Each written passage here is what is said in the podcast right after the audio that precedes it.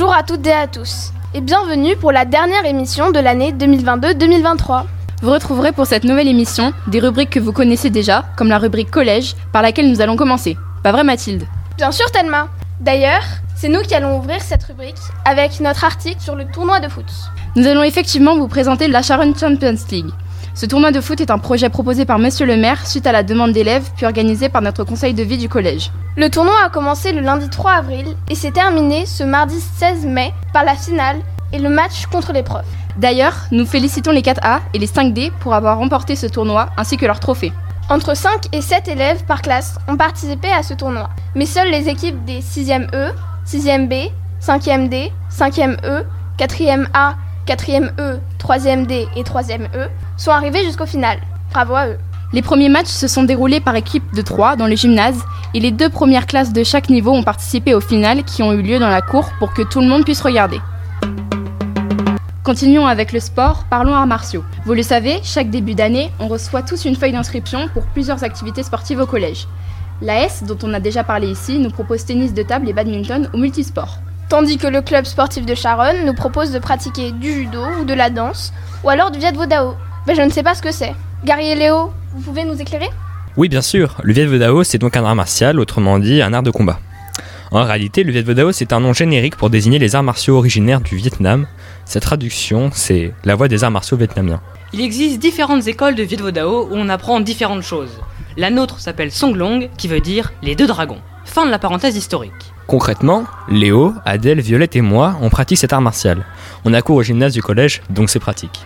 En cours, on peut faire différentes activités comme l'apprentissage d'un quen, ou on peut appeler ça des formes pour certains, et en fait c'est un enchaînement de techniques, de blocage, d'esquive et d'attaque. Mais on peut aussi apprendre à manier une arme. À notre niveau, on peut apprendre le bâton, qui était utilisé par les Vietnamiens pour combattre les cavaliers. On peut aussi apprendre à utiliser le boken, c'est-à-dire un sabre. Alors bien évidemment, en entraînement, il ne coupe pas vraiment.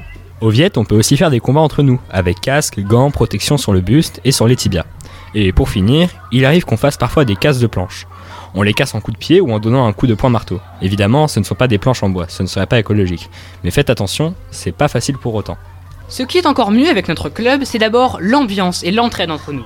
Mais surtout, on peut participer à des stages, ce qui nous permet de rencontrer différents styles de Viet Vo Dao et d'en apprendre plus.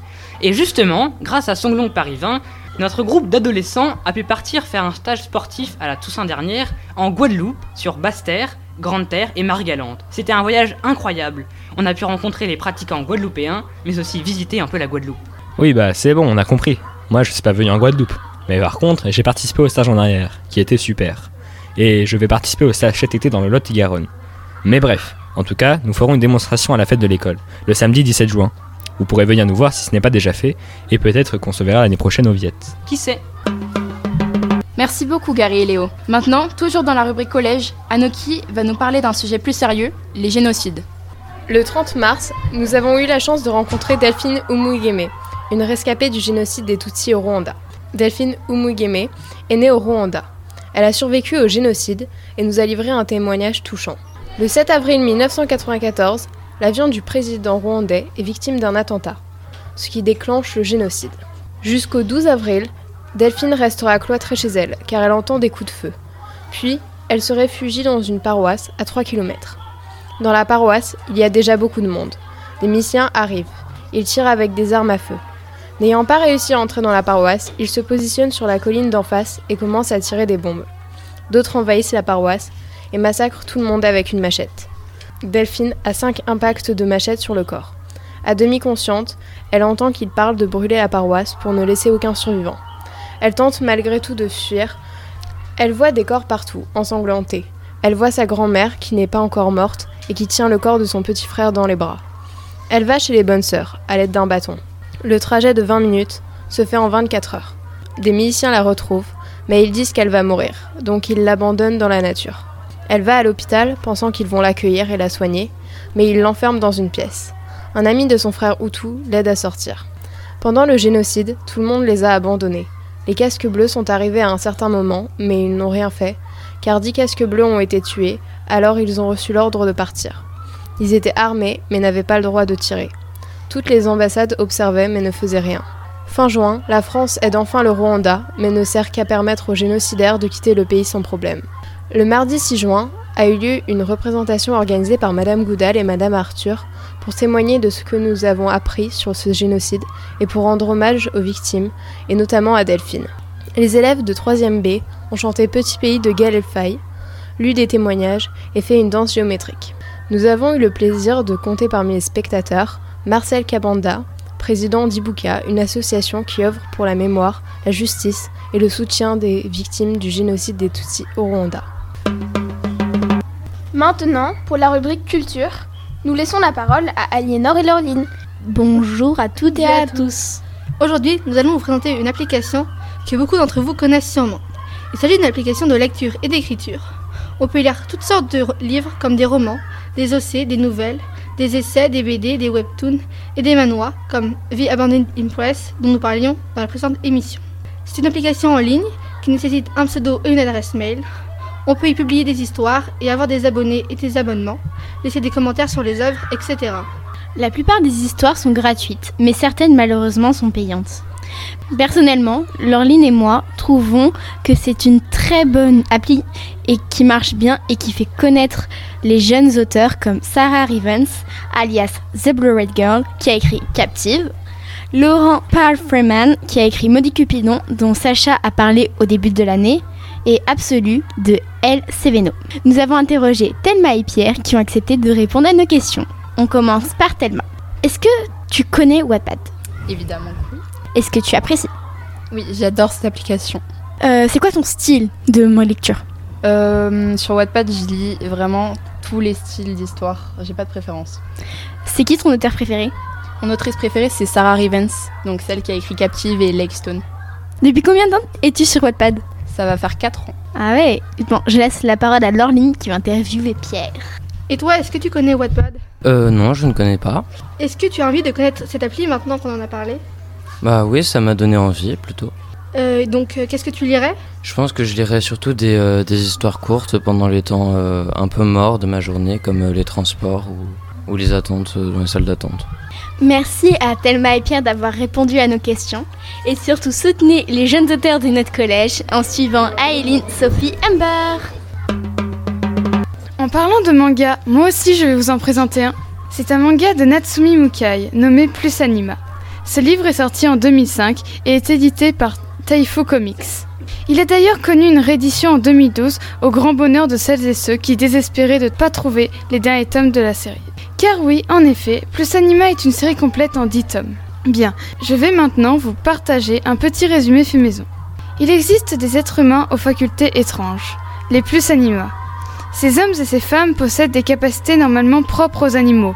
Des ailes, qu'elles soient d'oiseaux ou de chauves-souris, une queue de poisson, une patte d'ours, des griffes de chat, qu'ils peuvent faire apparaître et disparaître à volonté. Ces capacités sont représentées sous la forme d'un tatouage. Koro, 11 ans, est un plus anima, celui du corbeau. Il voyage à travers le royaume d'Astaria à la recherche de plus anima comme lui. Dans sa quête, il rencontrera Husky, un garçon au trait androgyne, qui est le plus anima du poisson ainsi que des personnages divers et variés, comme un capitaine de garde qui déteste les plus anima, une voleuse attirée par tout ce qui brille, une marchande ambulante, un jeune homme pas très bavard. Ensemble, ils vont parcourir le continent et remonter à l'origine des plus anima. Au début, on ne saura pratiquement rien des personnages, mais leur passé nous sera révélé au fur et à mesure que l'histoire progresse. Pour ma part, j'ai beaucoup aimé cette série.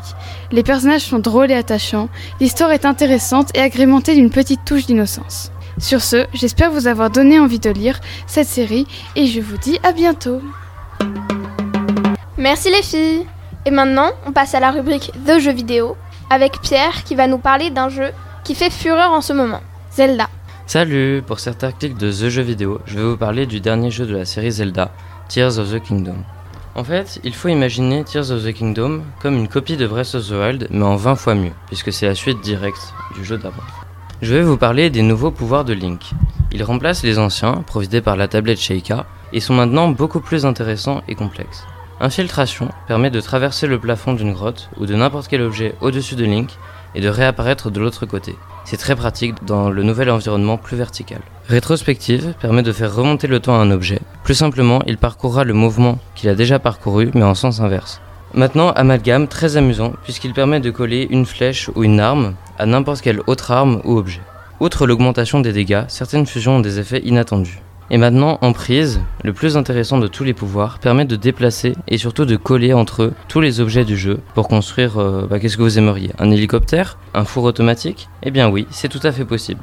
Et c'est pas juste une machine toute faite, non, elle est construite pièce par pièce et complètement interchangeable. Je vais vous parler des inspirations artistiques de TOTK. Donc comme Breath of the Wild, il s'inspire fortement des films d'animation Ghibli. Par exemple, l'ambiance des profondeurs s'inspire complètement de la forêt moisie de Nausicaa de la vallée du vent, les îles flottantes et leurs robots du château dans le ciel, aussi appelé Laputa, et la scène d'exposition est elle aussi très semblable au tout début de ce film. Enfin, les miasmes, sorte de baves de Ganon qui corrompent les êtres vivants, est exactement la même que celle dans Princesse Mononoke. La carte du jeu a elle aussi été conservée, ce qui peut donner l'impression qu'elle n'a pas changé, mais en fait, son contenu est complètement différent et elle est encore plus remplie. En plus, les tréfonds, une sorte de sous-sol hostile et, et obscur, un peu comme le Nether dans Minecraft, doublent quasiment la surface à explorer. Donc pour conclure, ce n'est pas du tout une pâle copie de Breath of the Wild, ça vaut vraiment le coup d'y jouer et c'est un vrai plaisir. Merci Pierre. Et maintenant, Sacha va nous présenter un autre jeu. Rebonjour, moi aussi, je vais vous présenter un RPG qui est sorti en 2020 sur Nintendo Switch et PS4 et appelé Trials of Mana, littéralement les épreuves de mana. Dans ce jeu, vous devrez choisir votre personnage parmi un choix de 6 protagonistes. Duran, 17 ans, soldat de Forcena, le royaume des plaines. Angela, 19 ans, princesse héritière du royaume magique d'Altena. Okai, 17 ans, membre des nobles voleurs de Nerval. Charlotte, 15 ans, petite fille du prêtre de lumière. Kevin, 15 ans, fils d'une humaine et du roi des lycanthropes. Eris, 16 ans, princesse héritière et capitaine des Amazones de Rolanto, le royaume du vent. Des événements plus ou moins tragiques, en fonction du personnage que vous aurez choisi, pousseront ce dernier à quitter sa maison à la recherche d'une solution. Vous apprendrez bien vite, grâce à une fée, que, pour accomplir votre objectif et accessoirement sauver le monde, car évidemment ce dernier est menacé, sinon ce n'est pas drôle, vous devrez trouver les huit esprits élémentaires. Grâce à eux, vous pourrez ouvrir un portail vers le sanctuaire de Mana, où réside la déesse du même nom, et récupérer son épée qui s'appelle, vous ne devinerez jamais, l'épée de Mana. Sur votre chemin se dresseront des ennemis puissants dans une aventure qui ne manque pas de rebondissements. Pour ma part, j'ai beaucoup apprécié ce jeu. D'ailleurs, ça fait des jours que je n'ai pas dormi. Rassurez-vous, je plaisante. Ou pas. Sur ce, je vous dis à l'année prochaine. Voilà, notre dernière émission est presque finie. Mais avant de nous quitter, nous voulons donner la parole à Lucille, qui a passé 4 ans au collège Saint-Germain de Charonne, qu'elle quittera dans quelques jours pour vivre d'autres aventures au lycée. Bonjour à tous, je vous retrouve aujourd'hui pour un petit bilan de cette année, riche en émotions et surtout riche en nouveautés. Et comme cette année est aussi ma dernière avant le lycée, j'en profiterai pour un récap de mes 4 années en tant que collégienne à Saint-Germain-de-Charonne. En effet, 9 ans consécutifs dans cette école, ça fait beaucoup quand même. J'ai commencé mon CP ici et je finis mon année de 3 dans quelques jours, un poil plus vieille.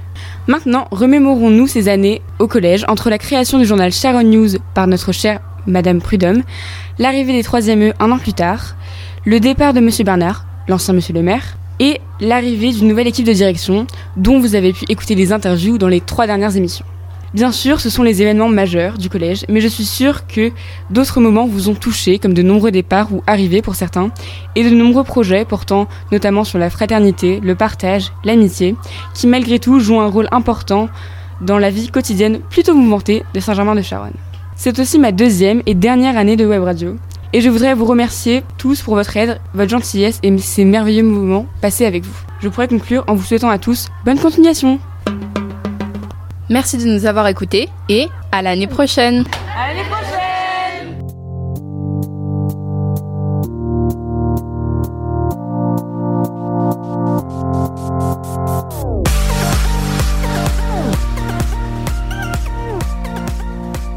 Bonjour.